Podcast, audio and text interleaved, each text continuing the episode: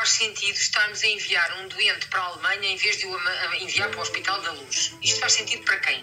Eu, não, eu penso que para ninguém. Uh, uh, acho que é, é uma coisa relativamente óbvia. Viva! Está com o Expresso da Manhã.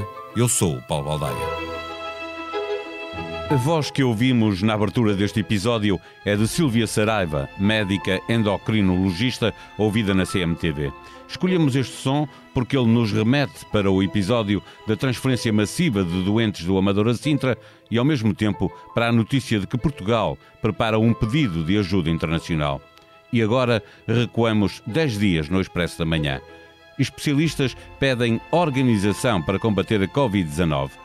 Este foi o título de um episódio no dia 18 de janeiro, há 10 dias, portanto, e resultou de uma conversa com Henrique Barros, presidente do Conselho Nacional de Saúde, e Alexandre Lourenço, presidente da Associação Portuguesa de Administradores Hospitalares, que coincidiram no diagnóstico. Precisamos de organização.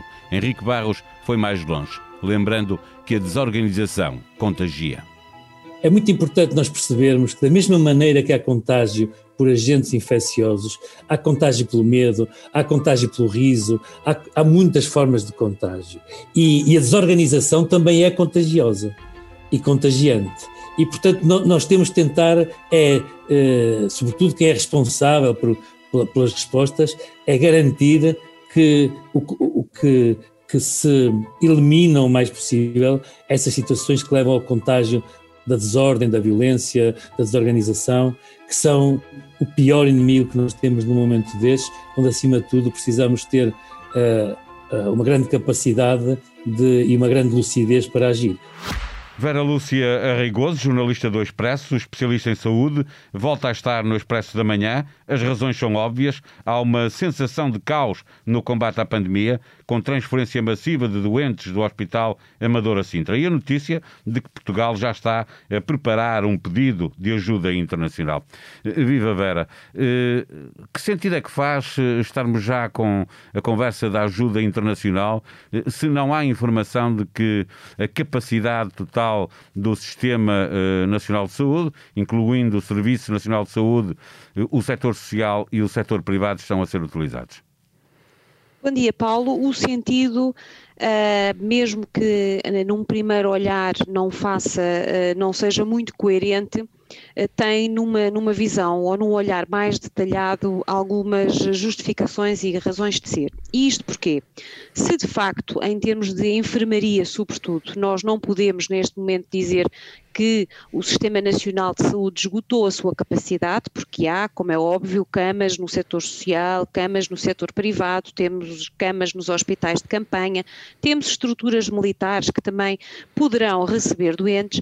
Ao nível dos cuidados intensivos, o panorama é diferente. Isto porque Ainda uh, esta semana, uh, o presidente, uh, portanto, da Associação Portuguesa de Cuidados Intensivos falava comigo no sentido de um, ehm, dizer-me que também já os, os hospitais privados de maior dimensão tinham, eh, neste momento, alguns problemas em conseguir abrir mais camas de cuidados intensivos, à semelhança do que se vive no Serviço Nacional de Saúde, não porque faltem essas camas ou porque faltem aparelhos para ventilação não invasiva ou invasiva ou qualquer outro, digamos assim, equipamento, mas porque faltam profissionais e aqui, sobretudo, enfermeiros.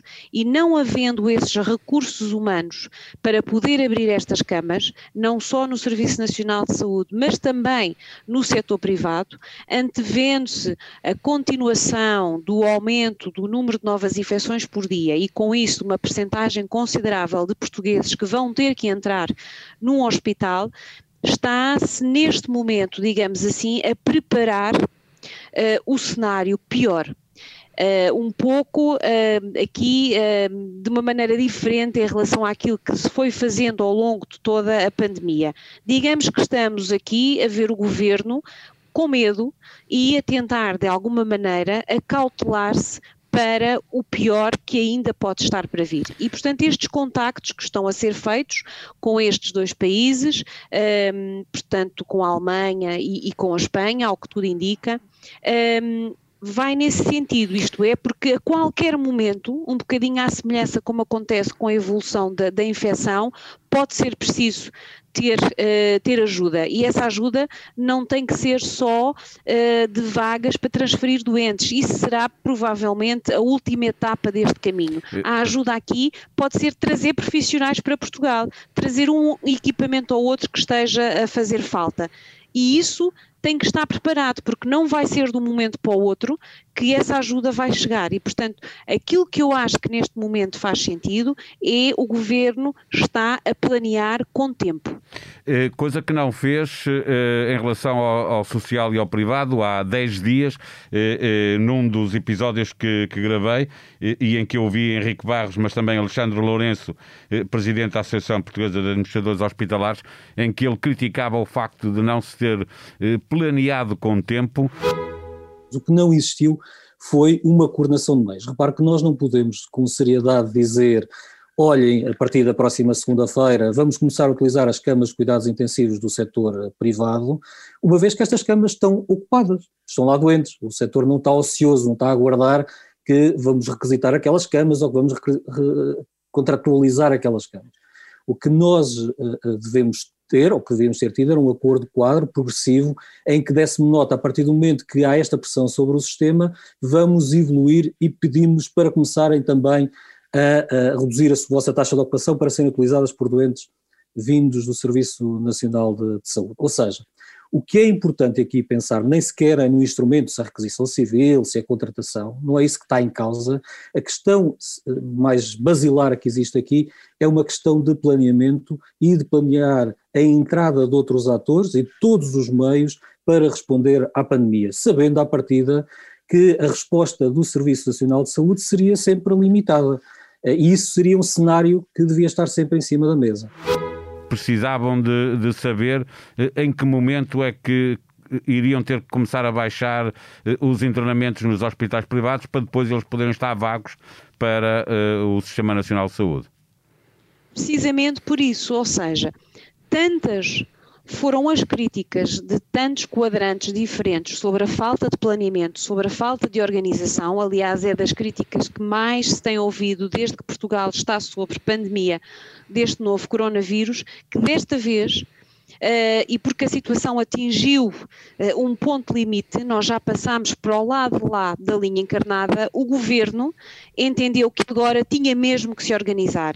E aquilo que está a acontecer neste momento é, se esta resposta falhar, é imperdoável Portanto, é esse receio e é com medo de que isso possa vir a acontecer que, neste caso em concreto, nós temos os responsáveis do Ministério da Saúde a atalhar caminho para que tudo esteja pronto para, se for necessário, essa ajuda chegue ou os doentes portugueses sejam transferidos uh, de maneira a que ninguém fique sem assistência. É precisamente o facto de nós estarmos numa situação limite e de, de alguma forma, se ter aprendido recentemente que o planeamento não se faz em cima do joelho e que agora é mesmo a sério e que aqui seria de todo imperdoável nós termos doentes a morrer porque não conseguem ter uma cama com um ventilador.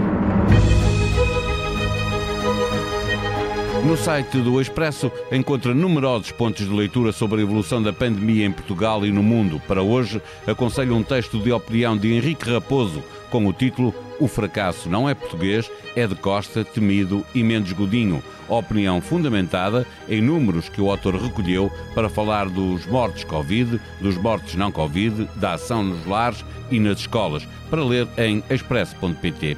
Como a vida não é apenas Covid, pode acompanhar igualmente a discussão entre militantes do CDS sobre o caminho a percorrer para salvar o partido da extinção. E nestes tempos de pandemia, que são também de crescimento dos extremismos em vários pontos do mundo, vale a pena recordar que o Papa Francisco assinalou esta quarta-feira o Dia Internacional em memória das vítimas do Holocausto, alertando para o risco de voltar a acontecer. A sonoplastia deste episódio foi de Ruben Tiago Pereira. Voltamos amanhã. Tenham um bom dia.